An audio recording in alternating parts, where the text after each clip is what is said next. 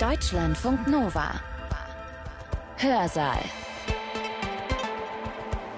Mit Katrin Ohlendorf, hallo.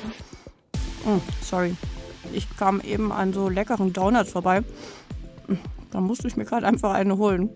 Das ist zwar purer Zucker, aber jetzt, gerade in dem Moment, da brauchte ich das irgendwie. Also ähm, ich und Selbstkontrolle, wir haben nicht immer das beste Verhältnis.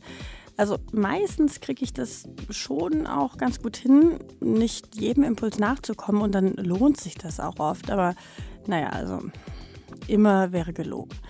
Ja, ist das bei euch auch so? Hm, super, dann passt das heutige Hörsaalthema nämlich perfekt zu euch. Und ich spoiler schon mal ein bisschen, weil ich schon mal eine gute Nachricht für euch loswerden will.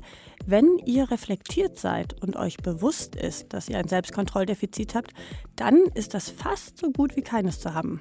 Aber ja, jetzt habe ich schon den dritten Schritt vom ersten gemacht mal wieder.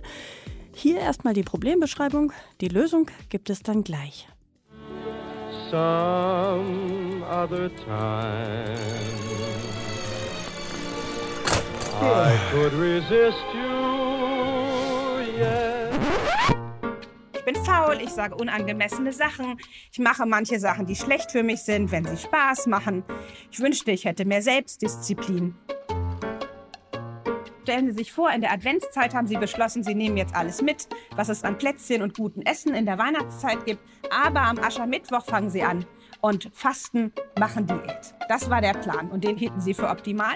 Dann war Aschermittwoch und am Aschermittwoch denken sie, ach, verschieben wir das nochmal.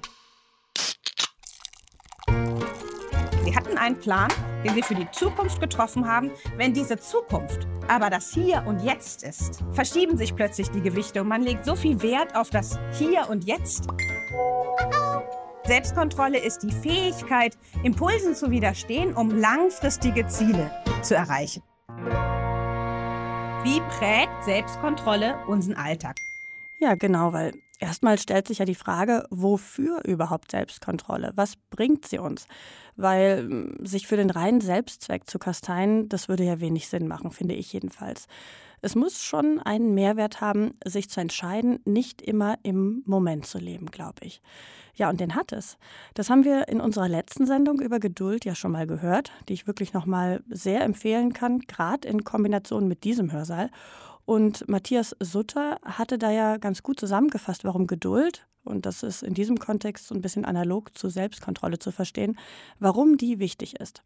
Ja, und jetzt gehen wir dann noch etwas in die Tiefe, beziehungsweise die Verhaltensökonomin Hanna Schildberg-Hörisch macht das. Sie stellt sich gleich selbst vor und dann erklärt sie uns, wie Selbstkontrolle gemessen wird und mit welchen Ergebnissen. Und das ist wirklich sehr spannend. Tatsächlich zeigt sie uns nämlich auch, wie Strukturen um uns und auch politische Entscheidungen unsere Selbstkontrolle und damit unsere Lebenszufriedenheit beeinflussen können. Und es liegt offenbar, das kann ich schon mal sagen, nicht alles an unseren Anlagen oder an der Erziehung. Tomorrow is always the best day for starting a diet, wie unser Ausmaß an Selbstkontrolle unser Leben prägt. So heißt ihr Vortrag. Und der erste Teil des Titels holt mich persönlich leider auch schon wieder sehr ab, muss ich sagen. Aber das geht dem einen oder der anderen hier vielleicht auch so. In dem Vortrag erklärt sie, wie die Fähigkeit zur Selbstkontrolle unser Bildungsniveau, den Erfolg auf dem Arbeitsmarkt, unsere Gesundheit und Lebenszufriedenheit beeinflusst und eben, wie man das messen kann. Gehalten hat sie den Vortrag am 8. März 2022 im Rahmen der Bürgeruniversität der Heinrich-Heine-Universität Düsseldorf in der Reihe Ökonomikum Live. Mein Name ist Hanna Schildberg-Hörisch und ich bin Professorin am DICE, am Düsseldorf Institute for Competition Economics, das heißt faktisch bei den Volkswirten der Heinrich-Heine-Universität. Und ich bin Professorin für empirische Wirtschaftsforschung und Verhaltensökonomie. Und der erste Teil, die empirische Wirtschaftsforschung, heißt, wir arbeiten in unserem Team mit Daten, das können Umfragedaten sein, das können Entscheidungsdaten aus kontrollierten Experimenten sein. Und wir machen auch Evaluationen von Politikmaßnahmen, Interventionen in der Kindheit. Und alles wird so mal kurz aufscheinen hier heute Abend. Verhaltensökonomen heißt wiederum, dass wir im Gegensatz zum, naja, ich würde sagen, immer noch Mainstream in der VWL, wenn wir über ja, wie sich Menschen verhalten, nachdenken, nicht zwangsläufig den Homo economicus zugrunde legen, also dass ähm, ja, den Menschen als 100% egoistischen rationalen Entscheider, sondern ein ja, empirisch vielleicht ein bisschen besser unterfüttertes ja, Menschenbild, könnte man dramatisierend sagen, verwenden. Also davon ausgehen, dass Menschen gar nicht unbedingt immer in der Lage sind, optimale Entscheidungen zu treffen. Und auch das wird natürlich beim Thema Selbstkontrolle hier heute Abend anklingen. Oder dass Menschen eben auch nicht immer 100% egoistisch, sondern durchaus auch mal altruistisch handeln können. Auch noch begrüßen müssen wir den Daniel Kammhöfer, der könnte hier genauso gut wie ich stehen. Sie werden sehen, bei all der Forschung, die wir vorstellen, das sind äh, Studien, die in Co-Autorenschaft entstanden sind. Gut, dann zum Thema. Erstmal möchte ich ganz kurz klären, was ist überhaupt Selbstkontrolle, damit wir alle das Gleiche im Kopf haben, so als Basis für den Vortrag. Und dann als nächstes die Frage stellen, wie prägt eigentlich Selbstkontrolle unseren Alltag? Und das kann sie eben im Kleinen tun, ja, bei alltäglichen einzelnen Entscheidungen oder auch dann im kumulierten Ergebnis in dem Sinne, dass sie wichtige Lebensergebnisse prägt, wie eben Bildungserfolg oder Lebenszufriedenheit. Und der dritte Punkt hier, da geht es darum, wenn man jetzt, wie Sie sehen werden, davon ausgeht, dass Selbstkontrolle oft zu besseren Lebensergebnissen, besseren Entscheidungen, ja, soweit man das sagen kann. Also in dem Moment, wo man da besseren Bildungserfolg, höheres Bildungsniveau gleichsetzt mit einem besseren Ergebnis, ja, dann stellt sich natürlich die Frage, wie kann man unter Umständen Leute dabei unterstützen oder was hilft manchen Menschen, da bessere Ergebnisse zu erzielen. Und natürlich ein Mehr an Selbstkontrolle kann da hilfreich sein. Aber eine andere Frage, die wir hier stellen werden, ist, ähm, kann es einem auch schon helfen, wenn man Selbstkontrollprobleme hat, sich dessen bewusst zu sein? Ja? Weil man dann anders damit umgehen kann. Darum soll es gehen. Und dann werden wir noch fragen, warum ist das denn so, dass eigentlich manche Menschen wahnsinnig viel an Selbstkontrolle haben und andere eben sehr viel weniger. Enden werden wir mit einem Fazit und ein paar offenen Fragen weiteren Ausblicken. Gut, was ist also Selbstkontrolle? Ja, die Persönlichkeitspsychologie sagt zum Beispiel, Selbstkontrolle ist die Fähigkeit, Impulsen zu widerstehen, um langfristige Ziele zu erreichen. Ja? Und eine ganz schöne Verbildlichung von einem Kontext, wo das eben eine Rolle spielt, ist da oben dieser Schokoladen-Brownie. Ja? Die meisten von uns haben wahrscheinlich das Ziel, sich gesund zu ernähren, ihr Gewicht zu halten, vielleicht sogar abzunehmen. Und das heißt, wenn Sie sich jetzt vorstellen, vor Ihnen steht ein Teller mit diesem Schokoladen-Brownie, ja, dann spricht dafür, dass Sie Selbstkontrolle besitzen, wenn Sie es eben schaffen, den ganzen Vortrag über diesen Brownie in der Hand zu haben, aber ihn nicht zu essen, um Ihr langfristiges Ziel einer gesunden Ernährung, eines Gewichthaltens zu erreichen. Ja. Oft wird das gemessen über Umfragemaße. Das ist auch bei den meisten Studien, die ich hier so im Vortrag heute vorstellen werde, so. Ähm, die Tangney Scale werde ich Ihnen gleich vorstellen. Und manchmal aber auch über Experimente. Und das bekannteste Experiment, was so unter dem großen Übertitel Selbstkontrolle oder Belohnungsaufschub, Delay of Gratification fällt, ist vielleicht der Marshmallow-Test den äh, Walter Mitchell schon sehr früh verwendet hat, vor allen Dingen in Bezug auf Kinder. Und vielleicht haben Sie da auch schon von gehört, das geht ganz einfach, dieses Experiment. Ja? Der Forscher lädt das Kind eben ein, teilzunehmen an der Studie und die Eltern des Kindes sind bereit dazu. Und der sagt dann einfach dem Kind, guck hier, da ist ein Marshmallow, es ist vollkommen okay, wenn du den isst. Wenn du aber wartest, ich gehe jetzt kurz aus dem Raum und komme in ein paar Minuten wieder, wenn du es wartest und diesen Marshmallow nicht isst, bis ich wiederkomme, bekommst du zwei. Ja? Das wäre ein experimentelles Paradigma, um Selbstkontrolle, Belohnungsaufschub zu messen, ähm, was sehr verbreitet ist. Und auch da sieht man, es geht darum, dem Impuls zu widerstehen, vielleicht diesen Marshmallow gleich in den Mund zu stopfen, ähm, um dann langfristig davon zu profitieren, also einfach mehr zu haben. Ja, ein paar Minuten später. Ähm, Ökonomen verwenden ganz ähnliche Selbstkontrollmaße. Ja? Und wir werden heute eben diese, viel über diese Tangney-Skala zum Beispiel reden, die von Psychologen entwickelt wurde, eine der breitesten angewandten ja, Maße ist für Selbstkontrolle.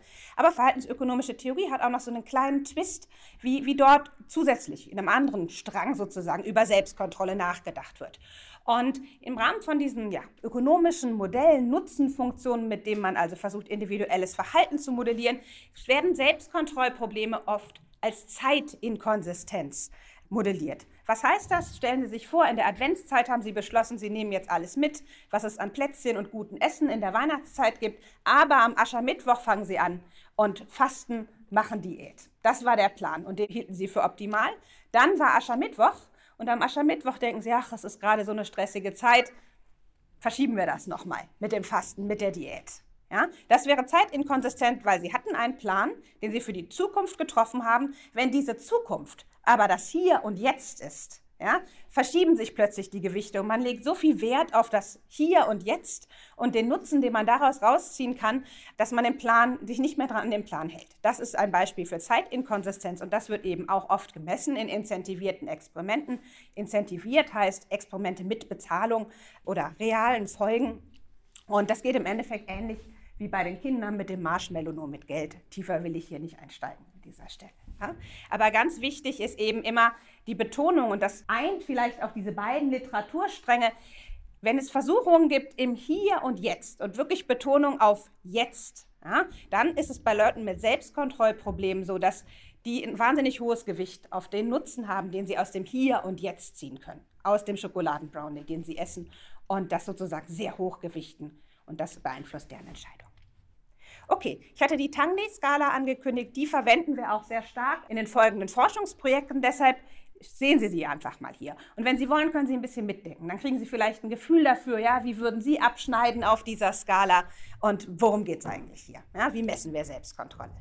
Eingeleitet würde das Ganze mit der, der Aussage, bitte kreuzen Sie an, wie sehr die jeweilige Aussage Ihrer eigenen Meinung nach auf Sie selbst zutrifft. Dann hat man zum Beispiel eine Fünfer-Skala, die reicht von völlig unzutreffend bis trifft ganz genau zu. Hier sind die Items, das sind 13 Stück und im Endeffekt werden die eben aggregiert. Also es wird quasi einfach aufaddiert, was man für diese 13 Items angekreuzt hat. Oft steht da mal Reversed Item, das heißt, da wird die Skala rumgedreht. Hätten Sie da eine 5 angekreuzt, würde das mit einer 1 einfließen. Warum? Manche sind quasi positiv und manche negativ kodiert. Und das Ziel ist eben, eine Skala zu haben, eine Gesamtpunktzahl, wo eine höhere Punktzahl für mehr Selbstkontrolle steht. Ja? Das passt zum Beispiel beim ersten Item ganz gut. Ja, ich kann gut Versuchungen widerstehen. Wenn man da trifft ganz genau zu, dass eine positive Extrem quasi ankreuzt, ähm, dann fließt das eine in eine höheren Selbstkontrollpunktzahl. Und beim nächsten Item ist es eben gerade andersrum. Ja, mir fällt es schwer, schlechte Gewohnheiten zu durchbrechen. Wenn man da sagen würde, das trifft zu, dann müsste das erst umkodiert werden und würde quasi für wenig Selbstkontrolle in dieser Gesamtskala sprechen. Dann steht da noch, ich bin faul, ich sage unangemessene Sachen, ich mache manche Sachen, die schlecht für mich sind, wenn sie Spaß machen, ich verweigere mich Dingen, die schlecht für mich sind. Ich wünschte, ich hätte mehr Selbstdisziplin. Die Leute würden sagen, ich habe eiserne Selbstdisziplin. Vergnügen ähm, hält mich manchmal davon ab, meine Arbeit zu tun. Es fällt mir schwer, mich zu konzentrieren. Ich kann effektiv auf langfristige Ziele hinarbeiten. Oder manchmal kann ich mich nicht davon abhalten, was zu tun, selbst wenn ich weiß, dass es falsch ist. Oder ich ähm, handle oft, ohne alle Alternativen durchdacht zu haben. Ja, das sind so die Items. Und vielleicht können Sie es ja mal ein bisschen durchspulen bei sich im Kopf, um eben Gespür dafür zu kriegen. Ja? Wie, wie schneiden Sie da ab? Wo, wo liegen Sie da? Wie trifft das auf Sie zu? Gut, das vorab zum Begriff der Selbstkontrolle und wie man Selbstkontrolle überhaupt messen kann. Kommen wir also zu unserer großen ersten inhaltlichen Frage. Wie prägt Selbstkontrolle unseren Alltag? Und das ist äh, basiert auf einem gemeinsamen Forschungspapier mit ähm, Deborah Cobb-Clark aus Sydney, Sarah Dahmann aus Melbourne, dem Daniel Kamhöfer und eben mir, das gerade im MGBO, im Journal of Economic Behavior and Organization erscheint. Und erst möchte ich Ihnen kurz nochmal erklären, woher die Daten kommen ja, die wir hier verwenden, um dann ab der nächsten Folie zu unseren Ergebnissen zu kommen. Und zwar sind das Daten, die hatten wir die, ja, das große Glück, dass wir an einem Wettbewerb teilnehmen konnten von sogenannten sozioökonomischen Panel. Das ist der größte, etablierteste, umfassende Haushalts-Panel-Datensatz, den wir in Deutschland so haben. Was heißt das? Panel-Datensatz. Es kommen jährlich zu denselben Haushalten, zu denselben Individuen Interviewer, die die sehr umfassend befragen über ihr alltägliches Leben. Fast alles, was man sich so vorstellen kann. Und wir konnten eben an einem Wettbewerb teilnehmen und Vorschläge machen, was man zusätzlich mal reinnehmen sollte in diese Befragung und haben diese Tangney-Skala, die Sie gerade gesehen haben, die wir durchgegangen sind, vorgeschlagen. Und das wurde auch gemacht im Rahmen dieses Innovationssamples in den Jahren 2017 und 2018.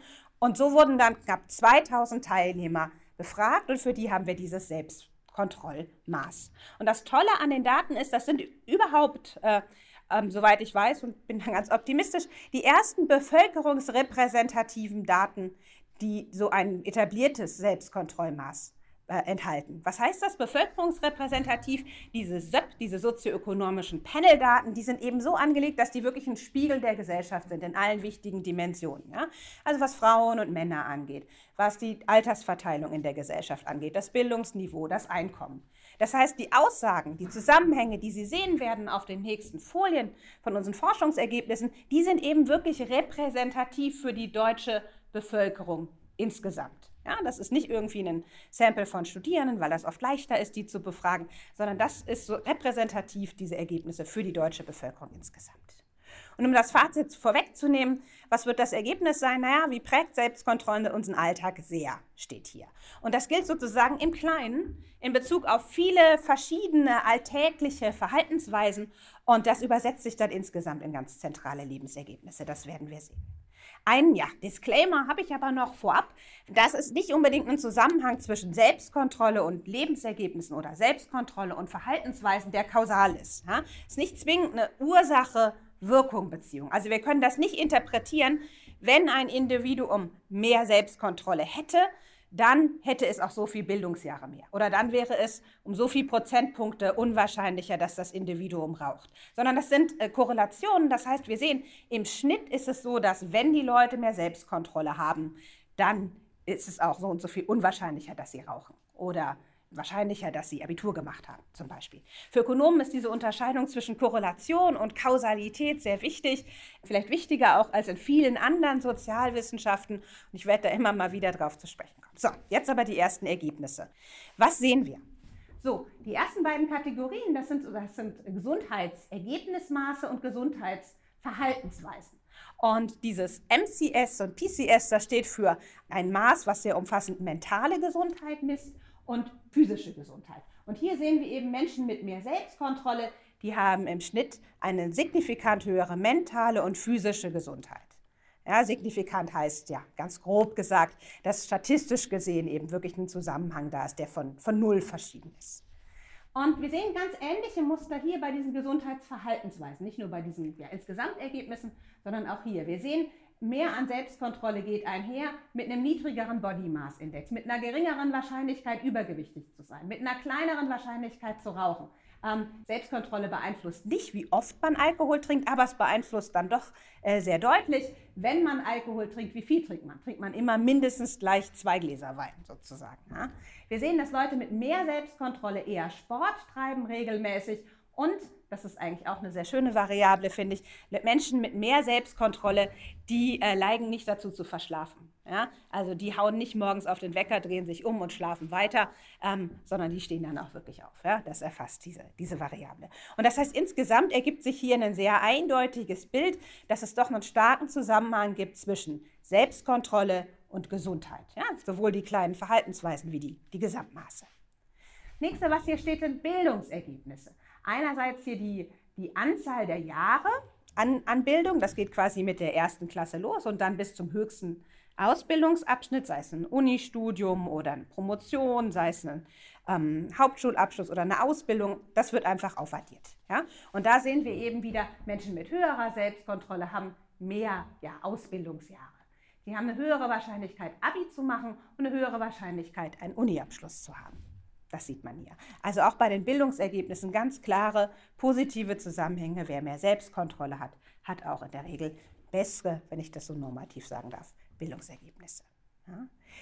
Ähnlich ist es auch in Bezug auf den Arbeitsmarkt. Also wir sehen, dass Menschen, die mehr Selbstkontrolle haben, ähm, höhere durchschnittliche ähm, ja, Stundenlöhne haben. Wir sehen, dass es weniger unwahrscheinlich ist, dass sie arbeitslos sind, dass sie in den letzten, aktuell arbeitslos sind, in den letzten zehn Jahren überhaupt mal arbeitslos werden. Und wenn sie äh, haben, dementsprechend haben sie dann auch weniger Monate Arbeitslosigkeit erlebt. Es gibt allerdings keinen Zusammenhang zwischen Selbstkontrolle und der Tatsache, ob jemand sich entscheidet zu arbeiten. Ja, das ist hier die Labor Force Participation. Und auch nicht, wie viel die Menschen arbeiten. Wobei ich mir gut vorstellen könnte, dass es einfach daran liegt, dass oft die Frauen in Deutschland Teilzeit arbeiten, unabhängig von ihrer Selbstkontrolle. Also, auch beim Arbeitsmarkt gibt es ganz klar diese Zusammenhänge zwischen Selbstkontrolle und vielen ja, Ergebnissen. Bisschen schwächer ist das Bild ähm, in Bezug auf ja, Sparverhalten, was wir hier sehen. Es gibt einen signifikanten Zusammenhang zwischen Selbstkontrolle und der Wahrscheinlichkeit, dass man Wohneigentum besitzt. Und für die, die kein Wohneigentum besitzen, gibt es einen signifikanten Zusammenhang zum Sparverhalten. Also die sparen mehr, ja, quasi die, die keinen Kredit abbezahlen müssen, ne, sparen dann mehr, wenn sie höhere Selbstkontrolle haben im Schnitt. Und dann die letzte Kategorie, hier diese Lebenszufriedenheit, andere Zufriedenheitsvariablen möchte ich Ihnen ganz äh, besonders ans Herz legen, denn das ist gerade diese Lebenszufriedenheitsvariable eigentlich ein sehr schönes ja, Gesamtmaß dafür, wie gut es Menschen geht. Also da können Sie sich vorstellen, da werden die Leute wirklich gefragt, im Allgemeinen, wie zufrieden sind sie mit ihrem Leben insgesamt betrachtet. Und insofern würde man denken, dass das, wenn die Leute das beantworten, dass eben alle wichtigen Dimensionen so ähm, widerspiegelt, eben die, die wir auch schon angeguckt haben, aber natürlich auch im privaten Bereich. Und da sieht man eben besonders starke Ausschläge, besonders hohe Balken, also für die Lebenszufriedenheit, aber auch die Zufriedenheit mit der eigenen Gesundheit, ähm, dem eigenen Arbeitsleben und Privatleben spielt Selbstkontrolle eine große Rolle. Gibt es diesen starken positiven Zusammenhang zwischen mehr Selbstkontrolle, höherer Zufriedenheit? Ja, das ist ein sehr starkes Bild, denke ich, was sich hier ergibt. Das heißt, viele von uns, vielleicht nicht alle, ja, man kann sich streiten, ob es da für alle Dimensionen, die wir uns bisher angeguckt haben, zwangsläufig immer einen besser oder schlechter geben muss, ja, aber viele von uns würden doch in Bezug auf viele diese, diese Variablen, diese Ergebnisse, die wir uns angeguckt haben, bisher sagen, ja, mehr Anbildung ist vielleicht besser, mehr an Lebenszufriedenheit, bessere Gesundheit ist besser. Und dann stellt man sich natürlich die Frage, was kann den Leuten mit Selbstkontrollproblemen unter Umständen dabei helfen, bessere Ergebnisse zu erzielen. Und die Ökonomen, was ich Ihnen bisher gezeigt habe, das hätte auch von Psychologen quasi kommen können, wage ich jetzt einfach mal zu behaupten. Was die Ökonomen zusätzlich sagen, eine weitere wichtige Dimension, wenn man über Selbstkontrollprobleme nachdenkt, könnte eben sein, wenn Leute Selbstkontrollprobleme haben, wissen sie das? Ist ihnen das bewusst, dass sie Selbstkontrollprobleme haben? Oder sind sie naiv, wird das dann genannt, wissen sie gar nicht, dass sie Selbstkontrollprobleme haben. Und eine Idee, die Verhaltensökonomen sozusagen hinzugefügt haben zu dieser Debatte ist, vielleicht kann es einem ja helfen, unter bestimmten Umständen. Es muss nicht so sein, aber es könnte so sein. Und das wollen wir uns jetzt hier eben empirisch mit unseren Daten angucken. Vielleicht kann es einem ja helfen, wenn man Selbstkontrollprobleme hat und einem das Problem zumindest bewusst ist. Vielleicht kann man dann quasi vorbeugende Maßnahmen zum Beispiel treffen. Das werden wir gleich sehen. Und auch das haben wir uns angeschaut. Und hier sind wir jetzt wieder bei bevölkerungsrepräsentativen Daten in Bezug auf Deutschland. Und nach dem Ansatz, den ich Ihnen gleich noch kurz erklären möchte, kommen wir darauf, dass ungefähr ein Drittel der deutschen Bevölkerung zeitkonsistent ist, also keine Selbstkontrollprobleme hat. Im Umkehrschluss heißt das natürlich, zwei Drittel der deutschen Gesellschaft haben durchaus Selbstkontrollprobleme. Ich denke, das unterstreicht auch noch mal ganz schön, dass das wirklich ein, ein wichtiges Thema ist. So, und wirklich interessant wird jetzt aber diese Unterscheidung hier zwischen diesen beiden Gruppen mit Selbstkontrollproblemen und diese lila Gruppe hier, die Naiven, das sind die, die Selbstkontrollprobleme haben und wo wir davon ausgehen, dass sie das gar nicht wissen, dass denen das nicht bewusst ist. Und wir sehen etwas mehr, der etwas größere Anteil der Menschen mit Selbstkontrollproblemen, die haben da durchaus ein gewisses Bewusstsein für. Den kann das im vollen Ausmaß bewusst sein oder ein bisschen. Die haben einfach, ja, sich selber gut beobachtet, ja, aus ihren gescheiterten Diäten, den zu spät eingereichten Steuererklärungen und so weiter. Ja. Und wie kommen wir da drauf? Ja, auf diese, diese Unterteilung der Deutschen in diese gut ein Drittel, ein Drittel, ein Drittel, wobei eben ja, diese Sophisticates, die ihrer Probleme bewusst sind, ein paar mehr sind. Was haben wir gemacht, um dahin zu kommen? Wir haben gesagt, als, als Ausgangsmaß verwenden wir Gewicht als so eine Art Proxy, eine Annäherung an Selbstkontrollprobleme. Ja? Sie haben das vorhin schon gesehen. Es gibt diesen Zusammenhang zwischen Selbstkontrollproblemen und Gewicht und auch viele andere Sachen fließen ultimativ ins Gewicht ein. Also zum Beispiel ja, neben Essverhalten, auch ob ich Sport treibe und all das hängt ja auch mit Selbstkontrolle zusammen. Und wir mussten eben irgendein Maß finden, was man überhaupt auf jeden in der deutschen Bevölkerung anwenden kann. Und das ist gar nicht so einfach. Man hätte genauso gut sagen können, okay, wir nehmen jetzt, wiefern die Leute also soziale Mediennutzung oder so, aber dann sind vielleicht ältere Bevölkerungsgruppen nicht so gut abgebildet. Also, wir haben eine gewichtsbasierte Klassifikation hier, um zu diesem Kuchendiagramm zu kommen. Und wir haben die Leute erstmal nach ihrem aktuellen Gewicht gefragt, im Jahr 2017. Und sie dann aber gefragt, sie wissen ja, in einem Jahr kommen die, also nicht wir, die Interviewer des SÖP, ja, wenn ich hier wir sage, die äh, sie haben gesagt, in einem Jahr kommen wir wieder. Jetzt stellen Sie sich doch mal vor, überlegen Sie mal, was wäre eigentlich Ihr Idealgewicht in einem Jahr? Ja, und das ist nicht das medizinische Idealgewicht, sondern das subjektive Idealgewicht. Ja, wenn man die Vorteile von einem niedrigeren Gewicht sich vor Augen führt, aber auch die Kosten dahin zu kommen. Ja, das war die, der, die Intention hinter der Frage. Und neben dieser Frage nach dem Idealgewicht haben wir im nächsten Schritt gefragt, ja, was erwarten Sie denn eigentlich, welches Gewicht Sie in einem Jahr haben? Und ein Jahr später sind die Interviewer wiedergekommen, haben den Leuten gegenüber gesessen und gefragt, ja, wie hoch ist denn Ihr aktuelles Gewicht? Das waren die Teilnehmer übrigens schon länger gewöhnt, dass sie nach dem Gewicht gefragt werden. Und wir sehen auch, wir finden ganz, ähm, ja, die geben plausibles Gesicht an, wenn man, äh, Gewicht an. Wenn man das mit gemessenem Gewicht von repräsentativen Samples in Deutschland vergleicht, dann liegt da unser Sample ganz gut, äh, ja, ist ganz realistisch. Ähm, okay, und was fangen wir jetzt an mit diesen Fragen nach dem Idealgewicht, dem erwarteten Gewicht in einem Jahr und dem tatsächlichen Gewicht? Ja, die nutzen wir eben, um einzuschätzen, eine grobe Abschätzung vorzunehmen, ob die Leute Selbstkontrollprobleme haben und wenn ja, ob sie sich dessen bewusst sind. Wie nutzen wir das? Erstmal vergleichen wir die Vorhersage mit dem Idealgewicht. Ja? Und wenn die Menschen sagen, okay, ich erwarte, in einem Jahr erreiche ich tatsächlich mein Idealgewicht, dann gehen wir in einem zweiten Schritt äh, weiter und gucken. Ja? Denken, die erreichen ihr Idealgewicht, das war ihre Erwartung, haben sie das auch tatsächlich nach einem Jahr geschafft? Entspricht das tatsächlich Gewicht dem Idealgewicht? Und wenn das so ist, dann sagen wir, okay, das sind offensichtlich zeitkonsistente Leute, Leute ohne Selbstkontrollprobleme. Die setzen sich dieses Ziel, ihr Idealgewicht zu erreichen und die schaffen das auch tatsächlich. Umgekehrt ist es aber so, wenn die Leute gesagt haben, dass sie erwarten, ihr Idealgewicht zu erreichen, es aber nicht schaffen. Das sind offensichtlich Leute, die Selbstkontrollprobleme haben, denn die haben das ja nicht geschafft, ihr Idealgewicht zu erreichen, aber zugleich Leute, denen das nicht bewusst war, dass sie das nicht erreichen würden. Die haben ja vorher gesagt, dass sie es erreichen würden. Und die klassifizieren wir also als Menschen mit Selbstkontrollproblemen, denen das nicht bewusst ist. Anders sieht es aus bei den Leuten, die ähm, sophisticated sind, also Menschen, denen Selbstkontrollprobleme bewusst sind, die eigenen, die sagen von vornherein, naja, mein Idealgewicht, naja, das wäre 70, aber ich weiß, ich werde 80 wiegen in einem Jahr. Ja? Und die haben also eine realistische Vorstellung davon, dass sie Selbstkontrollprobleme haben. So sind wir hier hingekommen zu diesem Ergebnis. Naja, und jetzt, wenn wir eben so ein, so ein grobes Maß dafür haben, wer ist denn welcher Selbstkontrolltyp, können wir natürlich gucken, ob es einen Unterschied macht, ja? ob ich für bestimmte Ergebnisse, ob ich Selbstkontrollprobleme habe und wenn ja, ob es dann wiederum einen Unterschied macht, ob ich mir dessen bewusst bin. Und das sehen wir hier. Ja? Hier ist der Vergleichsmaßstab, das sind die Leute ohne Selbstkontrollprobleme.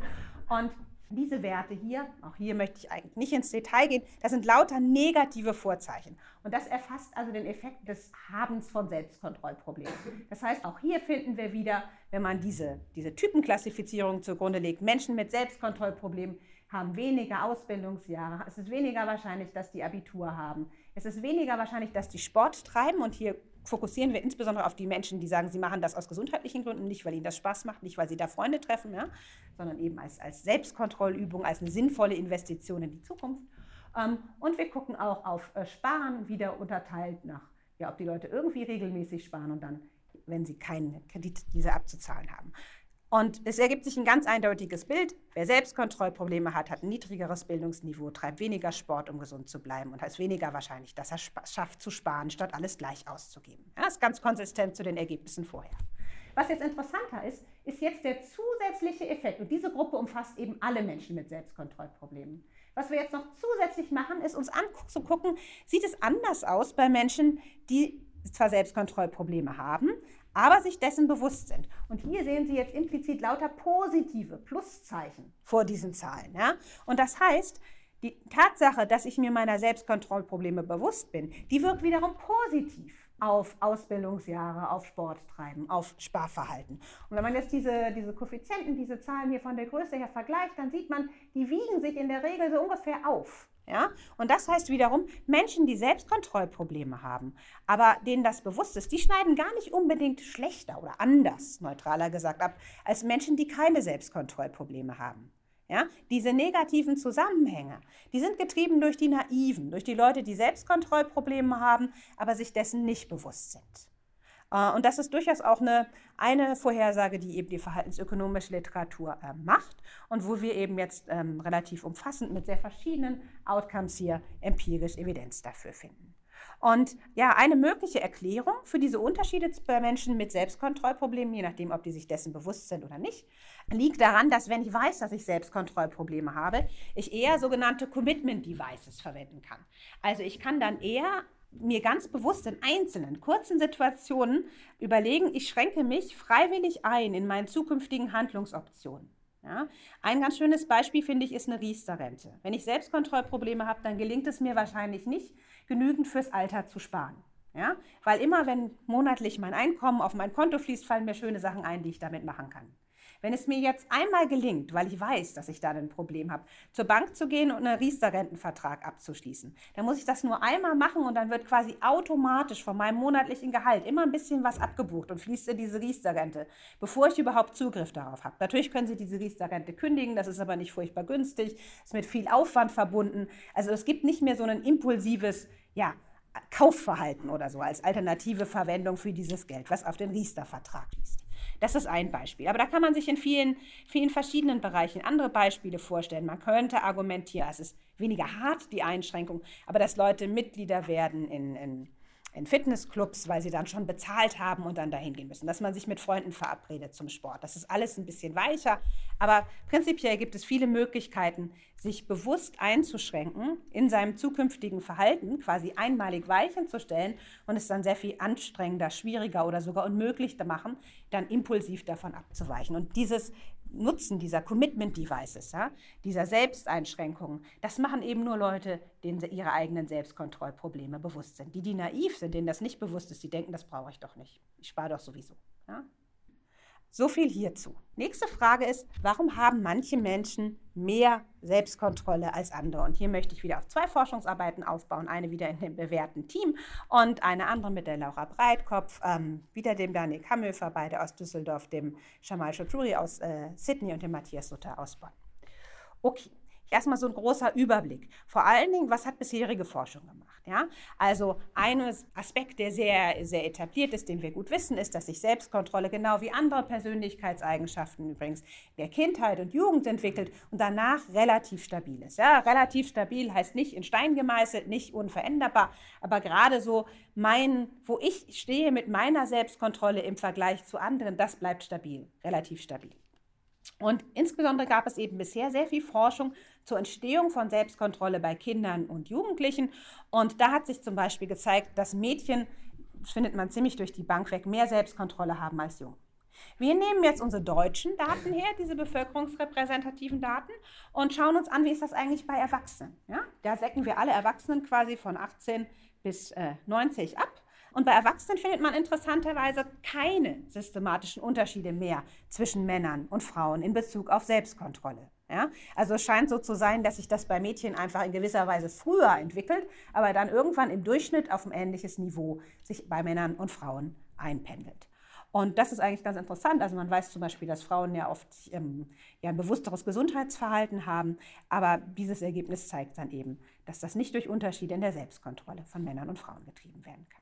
Bei Kindern weiß man auch, dass so ein gewisser IQ, gewisses Maß an Intelligenz hilfreich ist, um Selbstkontrolle auszuüben. Der Erziehungsstil der Eltern spielt eine Rolle, auch die Nachbarschaft, in der ein Kind aufwächst, der Armut ähm, und auch das Bildungsniveau der Eltern hat da durchaus Vorhersagekraft. Bei Erwachsenen allerdings können wir uns auch das anschauen. In diesen SÖP-Daten haben wir oft auch sozusagen erwachsene Kinder und deren Eltern und da hat das Bildungsniveau der Eltern keine Vorhersagekraft mehr. Was wir allerdings auch in den SEP-Daten sehen, es kommt trotzdem zu einem, in einem gewissen Maße, einem moderaten Maße, aber das ist da, einer Weitergabe, intergenerationellen Weitergabe von Selbstkontrolle im Schnitt. Und was wir aber auch wissen, das war jetzt bisher ja so die Aussage, die individuelle ja, Sachen, an denen man nichts ändern kann, wie Geschlecht, aber auch die Umgebung, in die man hineingeboren wird, die Familie, in die man hineingeboren wird, die prägen Selbstkontrolle. Und das ist ja in gewisser Weise immer eine bisschen traurige Nachricht, weil man da ja oft gar nicht viel dran machen kann und weil Kinder sich das ja auch gar nicht aussuchen können. Ja, deshalb ist mir ganz wichtig zu betonen, es ist aber nichts, was man nicht erlernen kann oder trainieren kann mit Kindern. Ja, Im Gegenteil, es gibt ziemlich viele Interventionen in der Kindheit, die genau darauf abzielen, Kindern systematischer Selbstkontrolle beizubringen. Zum Beispiel im Rahmen vom Schulunterricht. Und ein ganz bekanntes Beispiel hier ist das Lions Quest Programm vom Lions Club International entwickelt. Das wird in mehr als 100 Ländern weltweit eingesetzt. Erstaunlicherweise ist insbesondere die Grundschulvariante dieses Programms noch nie richtig sauber nach, nach ökonomischen Maßstäben, zumindest nicht richtig sauber evaluiert worden. Und genau das haben wir jetzt in, in Bangladesch gemacht. Und da möchte ich kurz noch ein, ein Ergebnis vorstellen. Aber erst noch mal kurz zu dem Programm. Das läuft, wie gesagt, auch hier in Deutschland. Mein ältester Sohn hatte das in der fünften Klasse zum Beispiel am Gymnasium in Bonn. Und wie funktioniert dieses Programm? Die Idee ist, dass man mit Kindern so Szenarien durchspielt. Ja, um ein Beispiel jetzt mal zu geben. Jemand provoziert sie. Und dann hat man den Impuls, naja, zurückprovozieren, draufhauen. Und was man dann versucht, ist den Kindern beizubringen, nee, vielleicht solltest du jetzt erstmal stoppen und die verschiedenen Optionen durchdenken, die du eigentlich hast, ja. Auch provozieren, draufhauen oder Hilfe holen oder einfach weggehen und dann versuchen zu antizipieren, was haben die denn eigentlich, diese verschiedenen Handlungsoptionen für Konsequenzen? Was kann ich erwarten, wenn ich mich ob nach Option 1 draufhauen verhalte, Option 2 einfach weggehen, Option 3 irgendwie jemand zur Hilfe holen. Ähm, und das heißt, man versucht wegzugehen von der impulsiven Ebene und Kindern beizubringen, sozusagen reflektierter in Bezug auf ja, ein bisschen langfristigere Ergebnisse das durchdenken. Ja, weil zum Beispiel, wenn ich zurückhaue, wenn mich jemand provoziert, dann kann das zur Folge haben, dass im Endeffekt ich die Schuld kriege, weil eben diese, diese Eskalation nur gesehen wird. Solche Sachen kann man eben trainieren, systematisch durchspielen und so weiter. Und wir finden bei diesem Programm Lions Quest, das wir uns eben in Bangladesch an ähm, 135 Schulen angeschaut haben, ja, wo die Hälfte das Programm haben laufen lassen mit den Grundschulkindern und die andere Hälfte der Schulen nicht, da sehen wir, dass dieses Programm eben neben anderen Sachen dazu hilft, Selbstkontrolle von Kindern zu verstärken. In einem gewissen Maß. Ja, die sind nicht wie ausgetauscht, aber es gibt da signifikante positive Effekte. Wenn man jetzt auf dem Standpunkt ist. Und bei Kindern gibt es da eigentlich relativ weitgehend immer oder viel mehr als bei Erwachsenen zumindest Einigkeit, dass es gut ist, solche Programme aufzusetzen, wo man sagt, Kindern Geduld, Selbstkontrolle beizubringen. Ja? Dann sind Ökonomen natürlich sofort dabei zu sagen, okay, wenn man das machen möchte, dass man auch sowas Kindern systematisch beibringt, dann sollte man überlegen, zu welchem Zeitpunkt man das am besten kann. Oder Ökonomen würden sagen, wann die Returns am höchsten sind. Also man hat dieses eine Programm Lions Quest. Und das Schöne an diesem Programm, deshalb haben wir das auch gewählt für unsere Studie, ist, das kann man eigentlich machen vom Kindergartenalter bis zu Jugendlichen. Und es ist immer das gleiche Programm mit den gleichen Einheiten und den gleichen Zielen, aber es ist natürlich angepasst, um Kinder unterschiedlichen Alter anzusprechen. Und das heißt, was wir in Bangladesch gemacht haben, ist, dieses selbe Programm mit denselben Zielen, den gleichen Themen pro Einheit, pro Stunde, in der dieses Programm gemacht wird, umzusetzen in den Klassenstufen 2, 3, 4, 5. Deshalb sehen Sie das hier unten in dem Diagramm. Und das ist genau das gleiche Alter wie in Deutschland. Also ein Zweitklässler ist zum Beispiel sieben oder acht Jahre alt, auch in Bangladesch. Und was wir jetzt sehen, ist, dass eben der Effekt desselben Programmes tatsächlich sehr stark variiert über verschiedene Altersstufen hinweg. Wir sehen, für die Viert- und Fünftklässler sind wir nah bei dieser Nulllinie hier. Das ist zwar im positiven Bereich, aber das ist faktisch kein, kein positiver Effekt und der ist erst recht nicht, ja, nicht so, dass man sagen kann, ähm, der ist von Null verschieden. Umgekehrt sehen wir bei den Drittklässlern schon, dass das total hoch geht und bei den Zweitklässlern ist das noch stärker ausgeprägt. Und das spricht eben dafür, dass diese jüngeren Altersstufen, so von sieben bis neun, sogenannte sensitive Perioden sind. Also ein Alter, in dem man Selbstkontrolle durch ja extra ja, Investitionen, sagen jetzt wieder Ökonomen, durch so ein Programm wie Lions Quest besonders gut unterstützen kann. Und da gibt es viel höhere Returns. Das ist viel effektiver, als wenn man das später macht. Wenn man das sieht, wüsste man natürlich sehr gerne, was kommt bei den noch jüngeren Kindern, ne, bei den Erstklässlern, bei den Kindergartenkindern. Mit unseren Daten können wir das nicht sagen. Aber mh, mm, diese Identifikation von sensitiven Perioden, ja, also wann lohnt es sich besonders in so sozioemotionale Fähigkeiten wie, wie Selbstkontrolle von Kindern zu investieren, weil es dann besonders viel bringt, weil es dann besonders formbar ist. Ja? Ähm, das ist überhaupt ein ziemlich neuer Ansatz, sich, sich so anzugucken. Und ja, da kann man sich jetzt viele Studien vorstellen, die darauf aufbauen. Aber wir, wir wissen es nicht. Das ist was, was, was Forschung in Zukunft äh, noch rauskriegen muss. Mhm. Was können wir noch machen? Jetzt sind wir wieder zurück in Deutschland bei den SÖP-Daten und gucken uns also die deutsche Bevölkerung an und nutzen da den Aspekt aus, dass wir eben das ganze Altersspektrum bei den Erwachsenen haben. Und was man da sehr klar sehen kann, in den Daten ist, dass ältere Erwachsene mehr Selbstkontrolle haben als jüngere. Also bei dieser Grafik hier haben wir hier wieder unser Selbstkontrollmaster, startet bei 0 für die 20- bis 22-Jährigen, also die jungen Erwachsenen. Und dann geht das hier immer in so drei Jahresintervallen äh, nach rechts weiter, bis wir eben bei den Leuten angekommen sind, die 86 oder älter sind. Und das nimmt sehr systematisch zu mit dem Alter. Ja? Wir können mit unseren Daten nicht beweisen, dass das ein, dieses Mehr an Selbstkontrolle ein Effekt des Alterns ist, aber weil das so kontinuierlich so linear ist, spricht viel dafür. Ja, theoretisch könnte es ja auch sein, dass Menschen, die einfach zu einem anderen Zeitpunkt geworden sind, andere Prägungen haben und deshalb mehr Selbstkontrolle. Aber dann würde man nicht erwarten, dass sich das so systematisch in diesen drei Jahresintervallen verschiebt. Also, Das spricht dafür, dass eben ältere Erwachsene wirklich mehr Selbstkontrolle als jüngere haben. Und für solche Fragestellungen ist es natürlich total wichtig, bevölkerungsrepräsentative Daten zu haben, weil dann kann man das wirklich umfassend sich so einen Zusammenhang angucken und das konnten andere eben nicht. Witzigerweise aus der ja, Soziologie, Kriminologie, Gottfriedson und Hirschi, die hatten schon immer die, die Hypothese, dass das so ist, dass sich Selbstkontrolle immer weiterentwickelt. Ähm, genau, und hier ist eigentlich ganz schöne ähm, durch, durch weitere Sozialisation im weiteren Leben sozusagen. Und hier ist ganz schöne empirische Evidenz dafür. Was können wir noch sagen? Ja, bisher haben wir ja viel geguckt auf familiäre Umstände, wie die beeinflussen und auch individuelle Faktoren, ja, sowas wie Geschlecht oder Alter. Was wir aber auch zeigen können und uns mit unseren Daten angucken, ist, wie strukturelle Faktoren Selbstkontrolle prägen. Was meine ich mit strukturellen Faktoren? Das könnten politische Institutionen sein, das Wirtschaftssystem, in dem man groß wird, ähm, ja, gesellschaftliche Strukturen.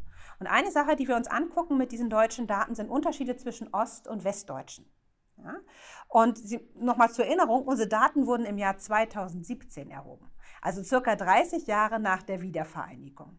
Und was wir aber sehen, ist, dass noch diese fast 30 Jahre nach der Wiedervereinigung es so ist, dass Menschen, die in der DDR gelebt haben, groß geworden sind oder auch ja, im Erwachsenenalter gelebt haben, signifikant mehr Selbstkontrolle haben als die Westdeutschen. Und dieser Effekt, der ist stark. Das entspricht dem, was hier in einem Altersunterschied von 15 Jahren entspräche. Das ist hier dieser Unterschied zwischen Ost- und Westdeutschen.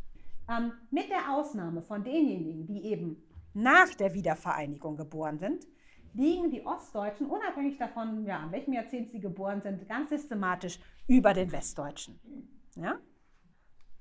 Und dann fragt man sich natürlich, warum ist das so? Und das ist natürlich ultimativ ganz schwierig zu beweisen. Aber wir hatten eigentlich so ganz schnell die Intuition, dass zumindest ein wichtiger Faktor, der eine Rolle spielen könnte, äh, die Tatsache ist, dass wenn man natürlich sehr impulsiv ähm, seine Meinung zum Beispiel herausposaunt hat in der DDR, dann konnte das sehr hohe Kosten haben, ja, sei es für die eigenen Ausbildungsmöglichkeiten oder Arbeitsmöglichkeiten und so weiter.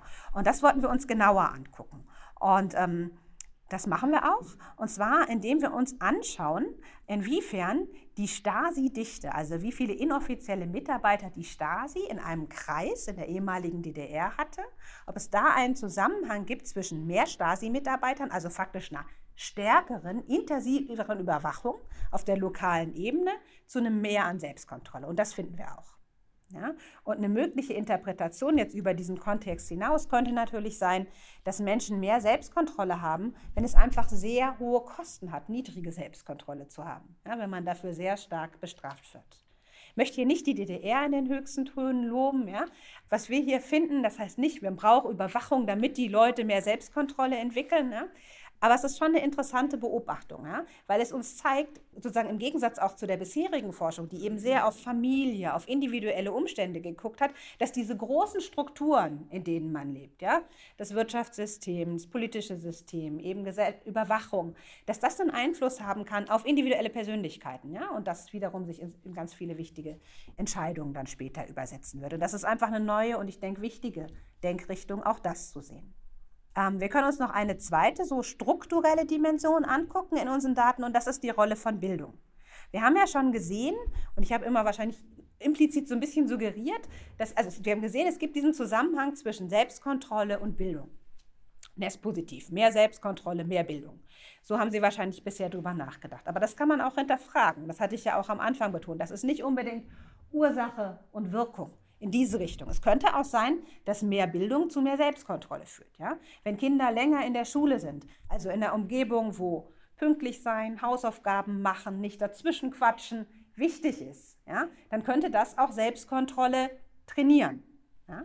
Und wir haben die Möglichkeit, mit den Daten, die wir haben, uns das kausal anzugucken. Also wirklich was darüber zu lernen. Ist der Zusammenhang mehr Selbstkontrolle, mehr Bildung?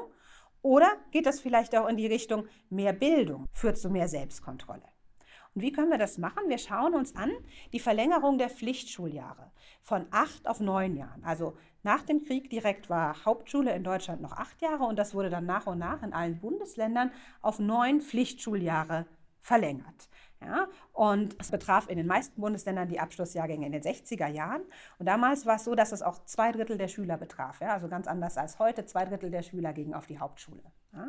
Und warum ist das so schön, diese Reform der Pflichtschuljahre? Warum bringt uns das was, um wirklich was über den kausalen Zusammenhang zu lernen? Das bringt uns was, weil einfach nur von der Tatsache, wann, in welchem Jahr man in welchem Bundesland geboren wurde, abhängt, ob man acht oder neun Schuljahre hat. Das war überhaupt keine Wahl.